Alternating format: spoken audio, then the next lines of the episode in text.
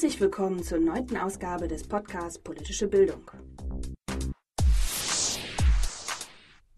Nach dem PISA-Schock wurde in einer Expertise die Entwicklung von kompetenzorientierten Bildungsstandards gefordert.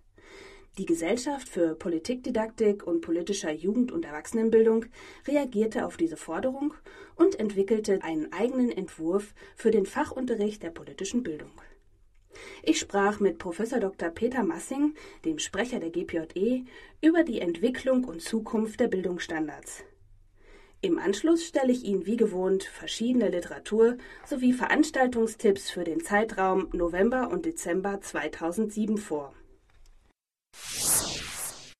Wie sieht der Stand der Einführung der Bildungsstandards in der politischen Bildung aus und wie lässt sich die Wirkung des GPJE-Entwurfs einschätzen?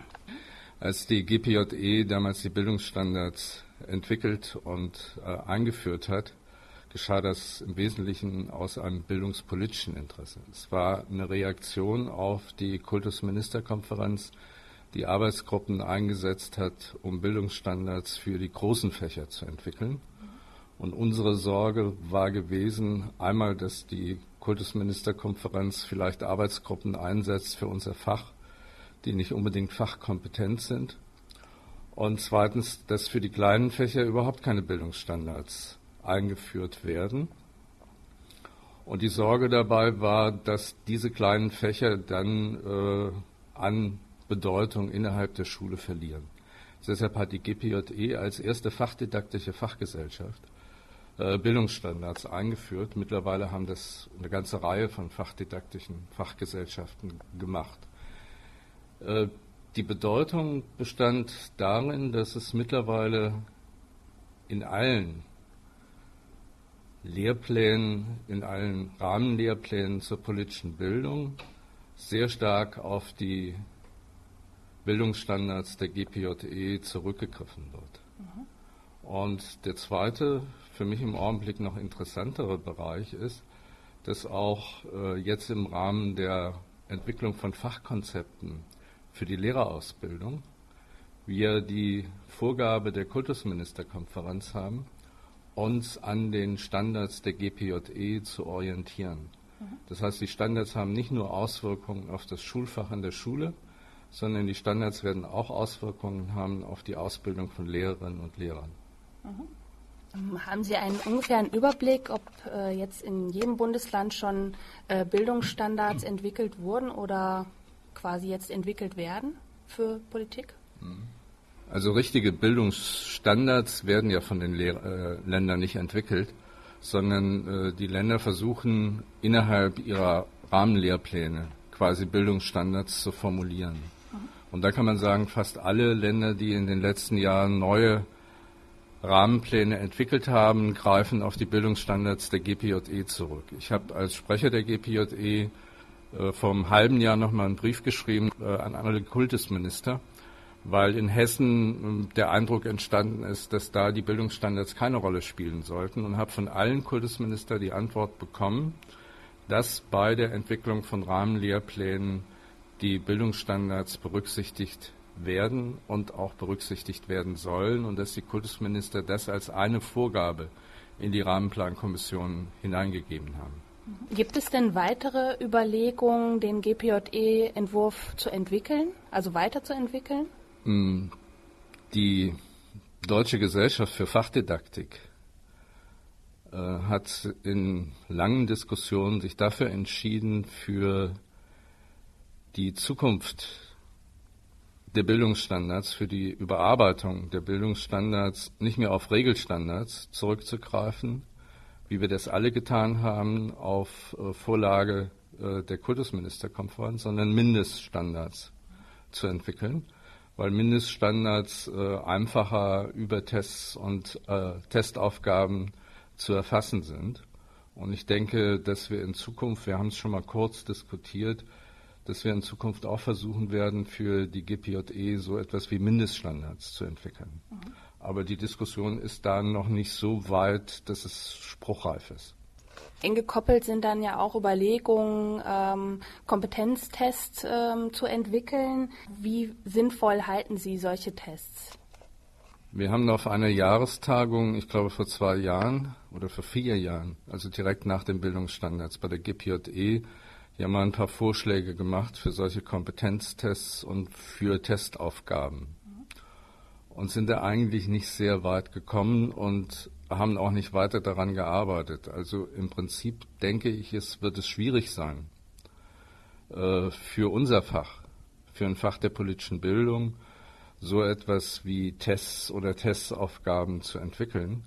Wir werden sicherlich, wo wir jetzt im Augenblick ja daran arbeiten, wo bei der Entwicklung von äh, Basiskonzepten, wo es im Wesentlichen um Wissen geht, das wird sich sicherlich auch über Tests abfragen lassen.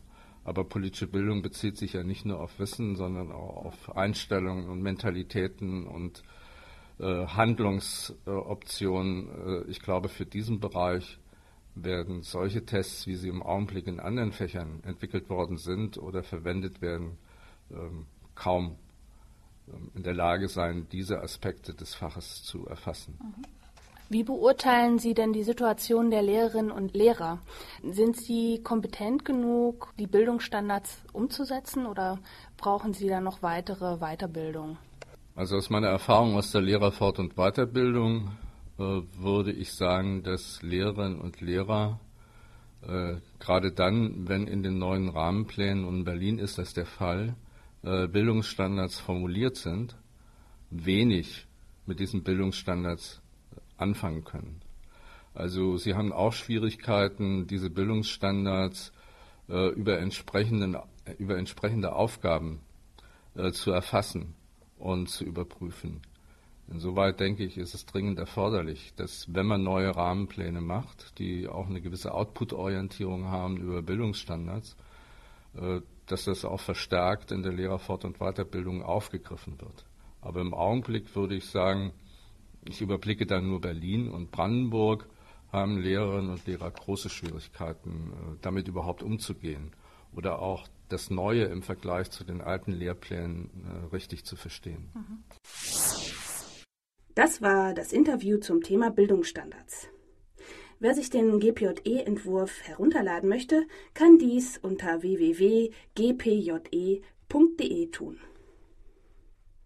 Kommen wir nun zu den Literaturtipps. Tausend neue Methoden. Praxismaterial für den kreativen und aktivierenden Unterricht. So heißt das neu erschienene Werk von Günter Google. Das Buch enthält methodische Anregungen wie Spiele, Übungen, Rätsel und Analyseraster. Wie auch bei anderen Büchern von Günter Google werden die Methoden übersichtlich und großflächig dargestellt.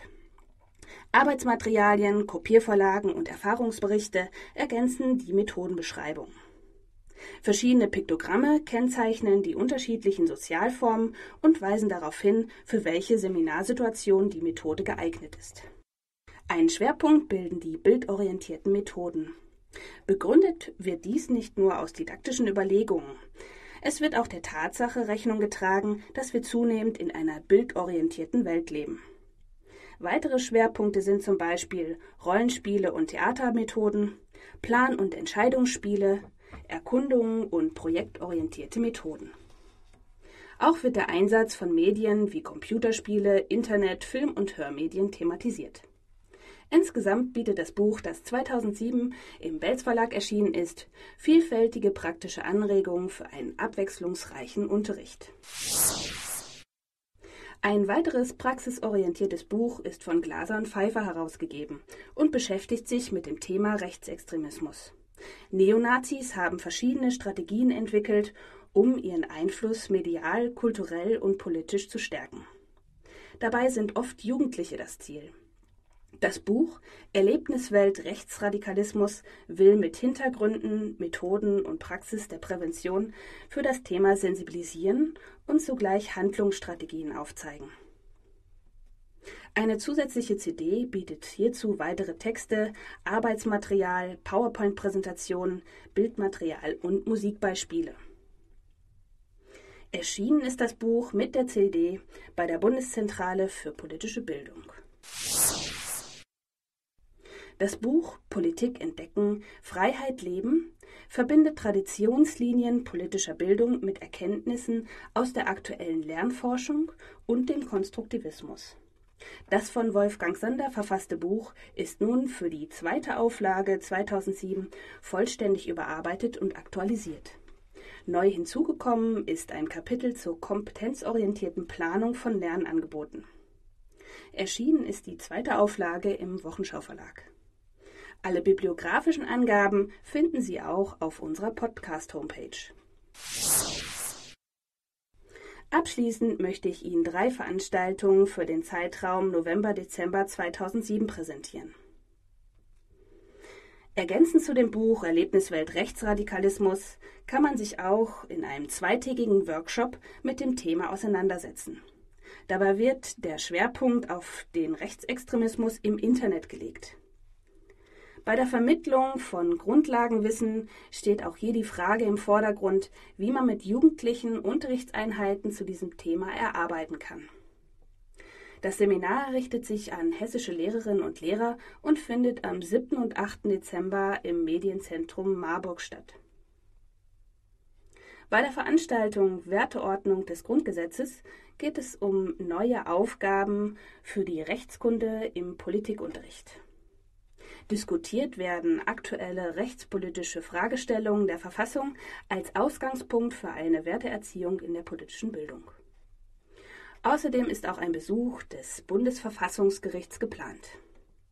Die Veranstaltung findet am 31.10. bis 3.11. in Karlsruhe statt. Mit der Tagung Politische und ökonomische Bildung am 15. November in Frankfurt soll ein Blick in die Praxis eröffnet werden. Dabei sollen Unterrichtsbeispiele vorgestellt werden, die einen aufklärerischen, kritischen Ansatz verbinden.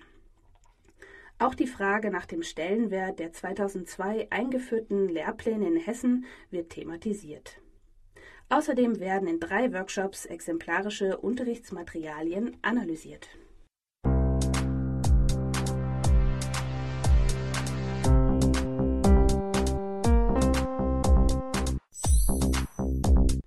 Das war der Podcast Politische Bildung zum Thema Bildungsstandards. In der Redaktion waren Nina Evers, Wolfgang Sander und Amelie Braun. Produziert wurde der Podcast im Studio des Zentralen Medienservices der Universität Gießen.